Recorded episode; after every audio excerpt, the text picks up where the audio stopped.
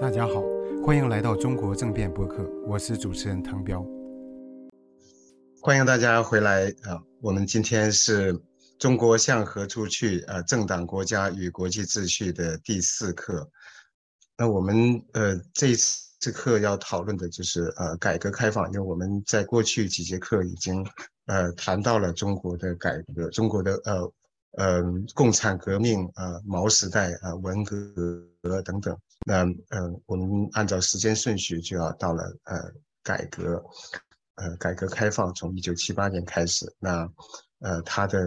呃成就啊，所谓的中国经济奇迹啊，它的局限以及改革和文革的关系啊，改革和民主化的关系。嗯，我们要讨论呃中国经济奇迹它背后的原因，以及它带来的其他的呃后果。嗯，还有呃中产阶级的问题，以及呃改革开放在今天是不是已经终结，或者说在呃习近平上台之后不久，是不是已经就宣告了改革开放的终结？好，嗯，那在呃文革结束呃。之前和之后不久，那中国关于呃姓资姓社的问题，资本主义和社会主义的问题，呃，有着长期的争论。那这这种争论一直呃到今天也没有完全结束。呃，中国有在一些人看来，中国现在还是社会主义，呃，要要准备要走向共产主义。那么在另外一些人看来，中国呃早已经是呃资本主义，呃或者说叫。呃，权贵资本主义、国家资本主义等等，呃，或者叫红色资本主义，那呃，也许它是就是资本主义和社会主义的呃某种混合。那呃，我们看看呃中国呃改革的一个呃简单的呃历程，从原来的这种阶级斗争，呃一抓就灵，呃宁要资本主义，呃宁要社会主义的草，不要资本主义的苗等等，那这种呃意识形态严重的束缚了中国。呃，经济的发展以及中国呃思想的开放，那呃到呃就是一九呃就一九四九年到一九七九年，这是呃社会主义呃改造，然后呃基本上是一种呃计划经济它的初步建立以及呃以及发展完善。那我们也知道这种呃这种计划经济给中国人民带来了呃深重的苦难啊，仅仅是呃大饥荒。呃，就有呃两千几百万到啊五千多万人，呃死于饥饿。嗯，呃十一届三中全会，它呃应该说呃宣布了改革开放的开始，也就是说对内进行改革，对外进行开放。啊，但是在在呃七八年之后，七九年等等八零八十年初，仍然有一些。呃，姓资姓社的争论，比如说，呃，中央的七十五号文件，在一九八零年啊，它规定不允许故宫，因为呃，故宫八个人就是呃资本主义，属于剥剥削。那中国是社会主义国家，是坚决不能搞这种资本主义的。呃，但是很快，整个的这个呃形势就呃慢慢的接受了。呃，商品经济接受了啊，市场经济。嗯，我记得我们在上中学，我我在上中学的时候，呃，就呃政治课就要学这个有计划的商品经济等等。呃，那按照呃赵子阳的说法，这个商品经济和市场经济到底有什么区别呢？实际上是没有区别，就是就是一回事。只不过有些人没有办法接受市场，呃，这样一个被认为是呃资本主义的东西。呃，被认为是啊右派的东西，呃，所以就用了呃呃，就是商品经济这个词，嗯，那这种呃改革和呃和过去的这种呃毛左派的争论，呃，一直延续到整个八十年代啊，那呃一九八九年的天安门屠杀，在这个意义上也是啊，就是改革派和保守派在呃在当时争。论的呃一个一个结局吧，嗯，那呃改革派啊遭受呃重创啊，也有有的人说，在一九八九年六四屠杀的时候，呃中国的改革开放就已经停止了。但是后来我们知道，嗯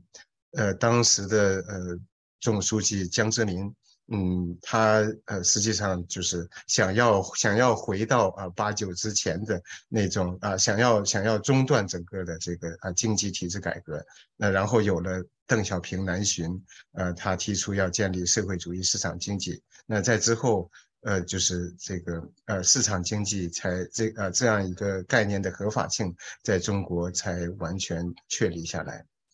那我们也知道，呃，改革开放啊，几十年来啊，三十年、四十年来，这种成就是非常非常惊人的。那呃，客观的说，呃，中国的这个经济奇迹，呃，的确。这也是在呃整个世界经济历史上写下浓重的一笔。我们看到，呃，中国的呃呃 GDP 它的这个呃增长，嗯，我们看到呃就是它的年增长率和世界的 GDP 年增长率的比较，嗯，这样一个巨大的经济体，它的呃无论是从它的总额总量的增长来看，还是从它增长率呃来看，还是从它这个人均的。人均的收入和人均的这个呃，就是 GDP 增长来看，呃，都是非常惊人的。嗯，在呃二零一一年，呃，中国就已经成为啊世界第二大经济体。然后到了二零一四年，啊，按照购买力评价 PPP 来计算的呃国内生产总值，中国已经超过美国，成为世界第一大经济体。这是呃中国呃人均 GDP，上面这个图是和呃越南、俄罗斯的比较，这个这个细线啊绿色的是俄罗斯，下边这个红色的是越南。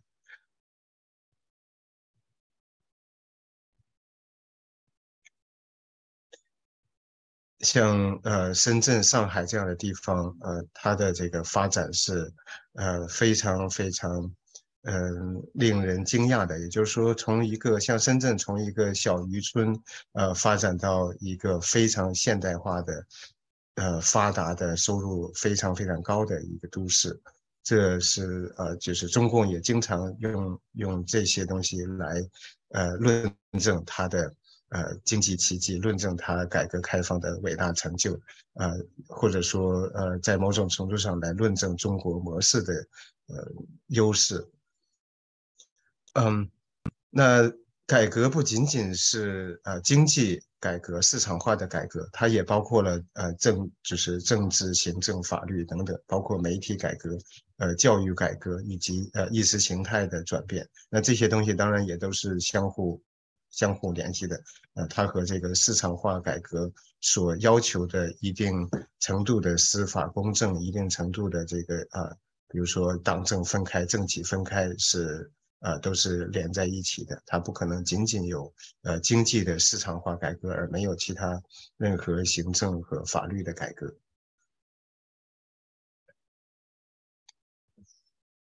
那在呃经济学的角度，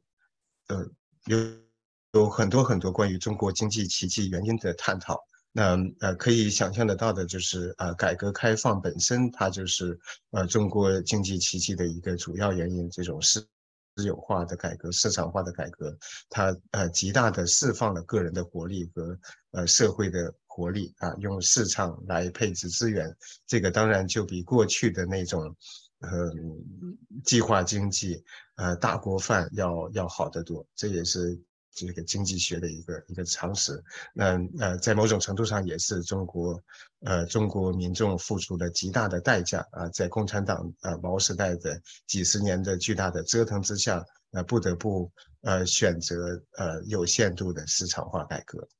嗯，那也像呃林毅夫啊，他强调的是中国的比较优势发展战略，啊，出口导向的一种呃经济发展战略，还有呃吴敬明他在。他的呃一系列著作当中，呃非常精彩的分析了呃就是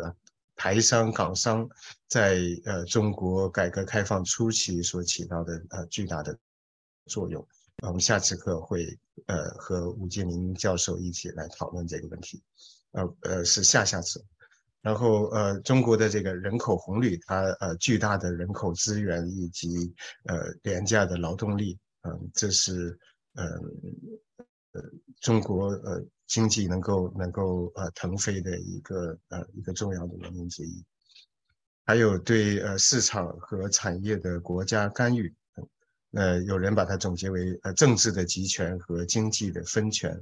呃，还有就是呃全球化，其实也包括了呃技术，呃，包括尤其是呃互联网啊这一波对全球呃经济的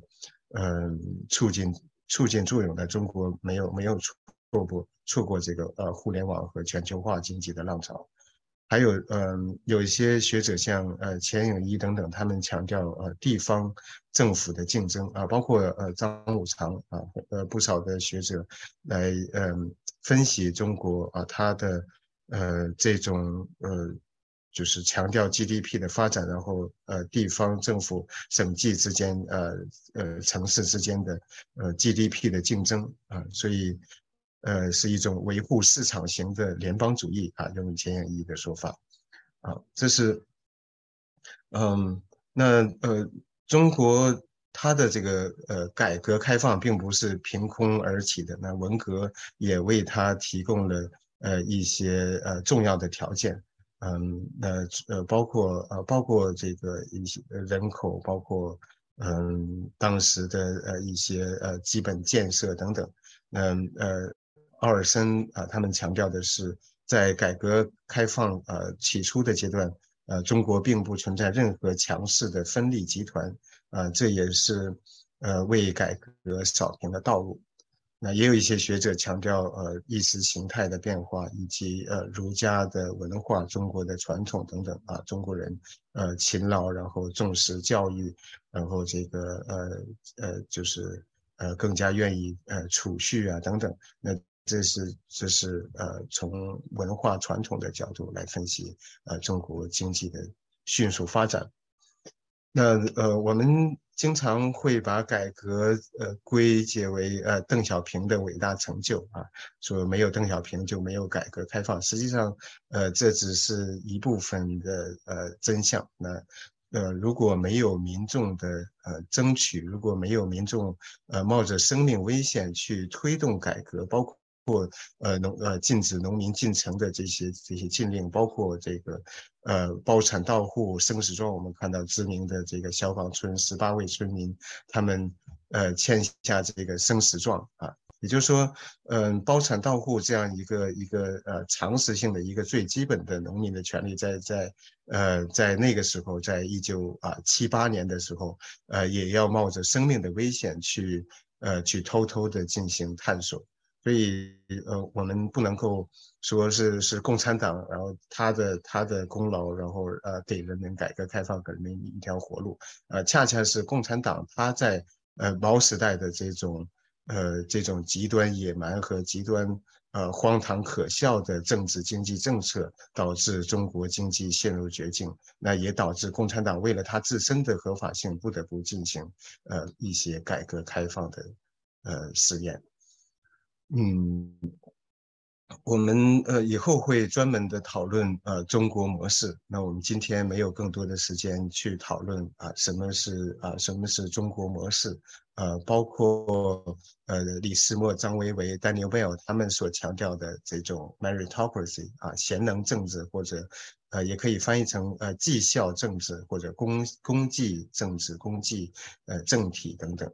嗯。那呃，中国的模式到底是一个什么样的模式？如何去呃去总结它的特点？然后如何去看待中国模式和中国经济奇迹的原因？尤其是呃，如何去看待中国模式和？中国民主化的关系，那中国是不是开创了一条不同于西方民主的新的道路啊？用共产党的话说，是不是比西方民主更适合中国的一种呃政治模式和经济模式？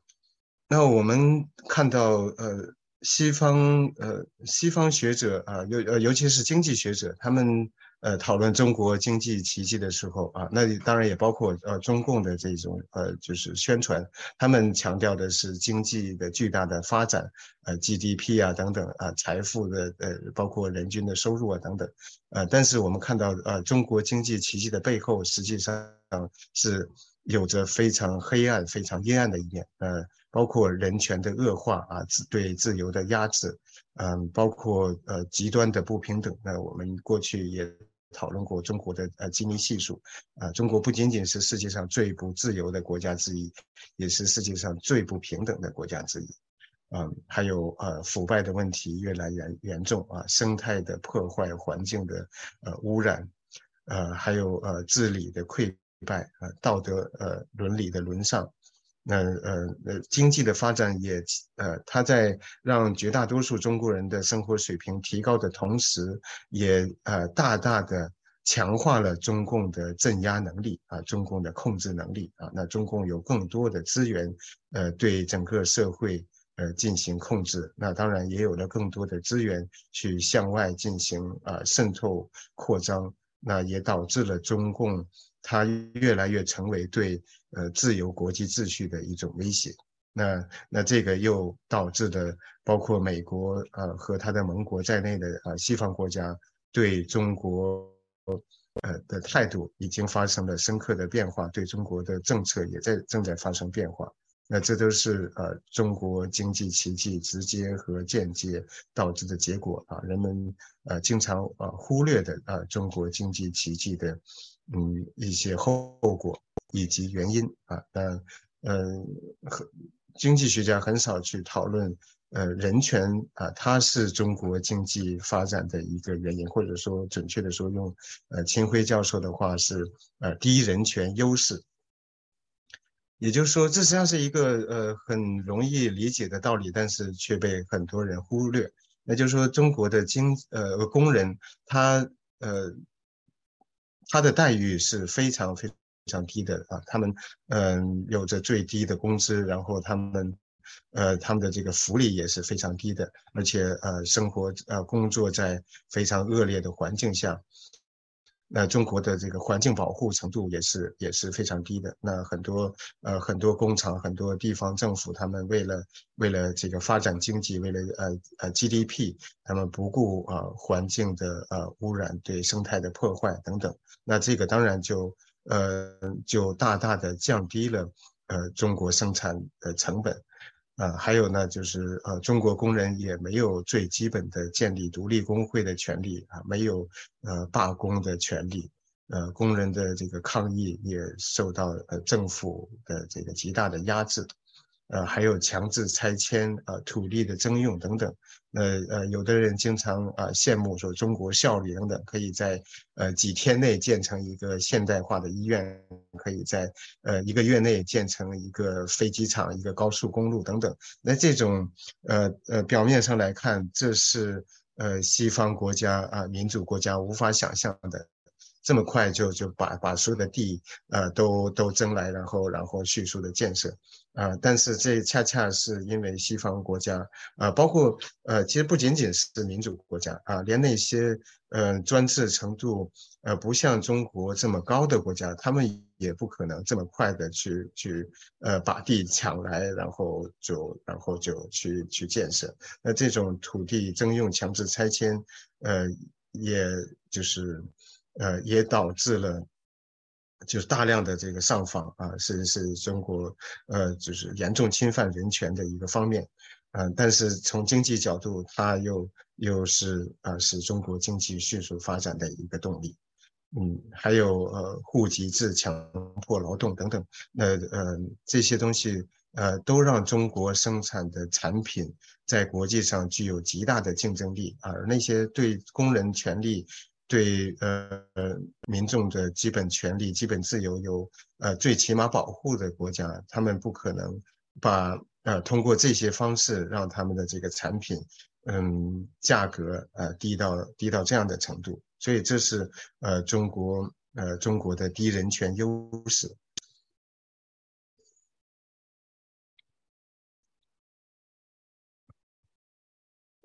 这是呃中国的呃。呃，基尼系数，我们看到它已经远远呃超过了呃国际所规定的警戒线。嗯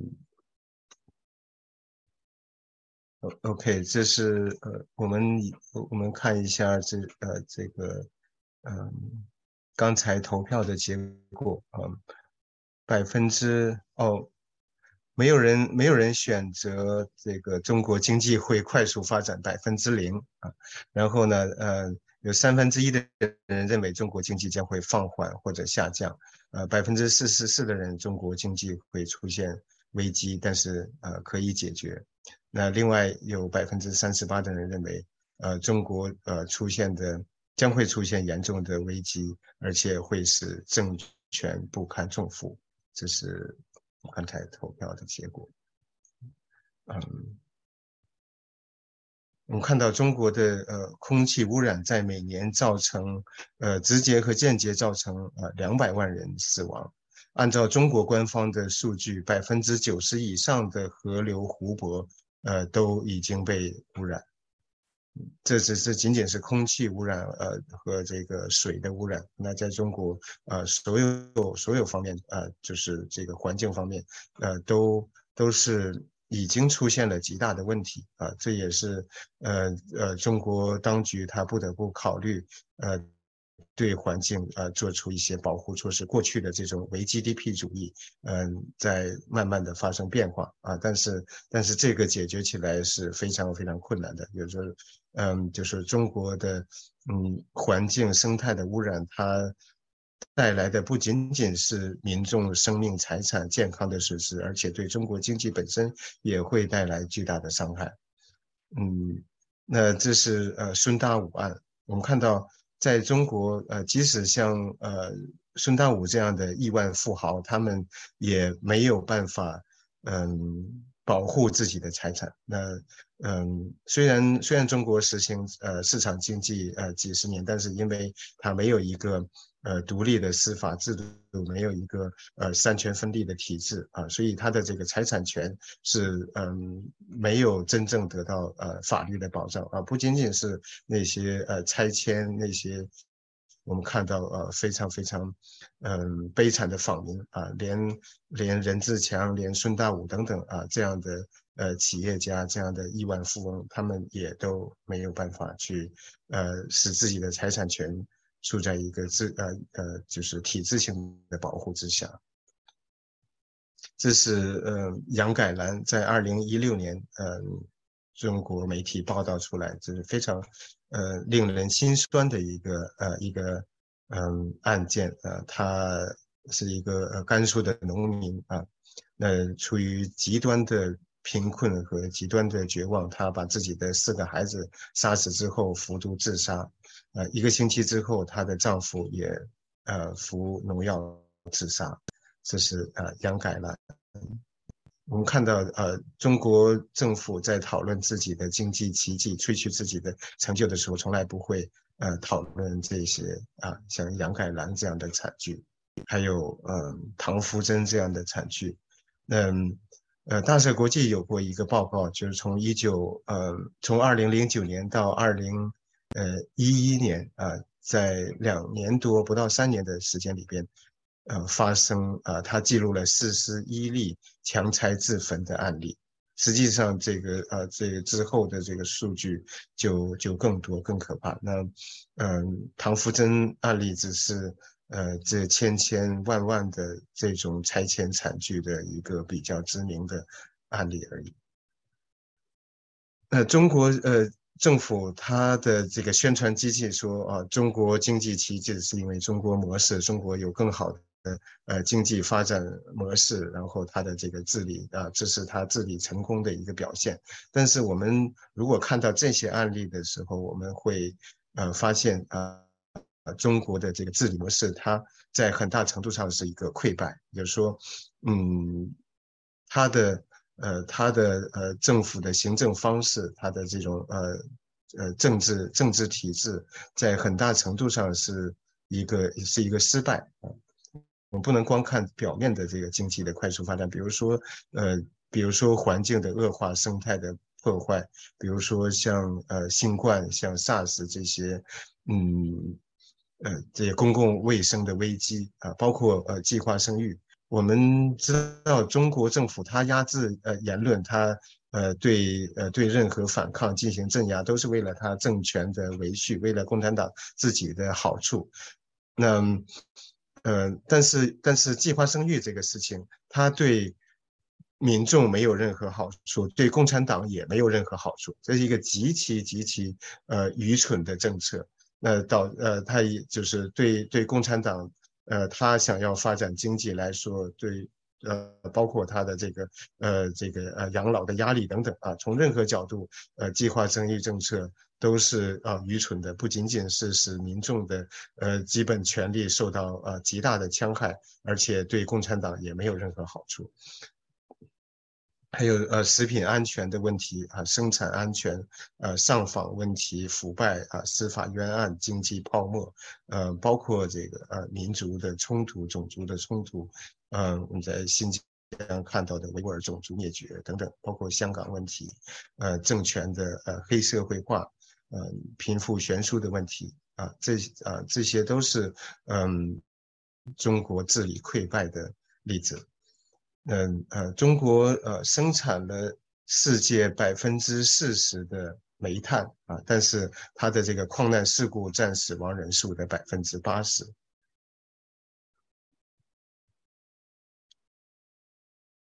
这是呃，中国经济正在面临很大的危机啊！刚才我们呃通过投票也看到，几乎没有人认为呃中国经济会继续继续快速发展。实际上，实际上这个判断在十年以前就开始了，几乎没有学者呃经济学家会认为中国的经济能够持续的以百分之八、百分之十的 GDP 增长率发展。那事实上，它面临着各方面的危机。那我不是。经济学方面的专家，但是我们大概知道它的危机包括房产泡沫、股市泡沫，呃，资本的外逃，呃，包括这个呃动态清零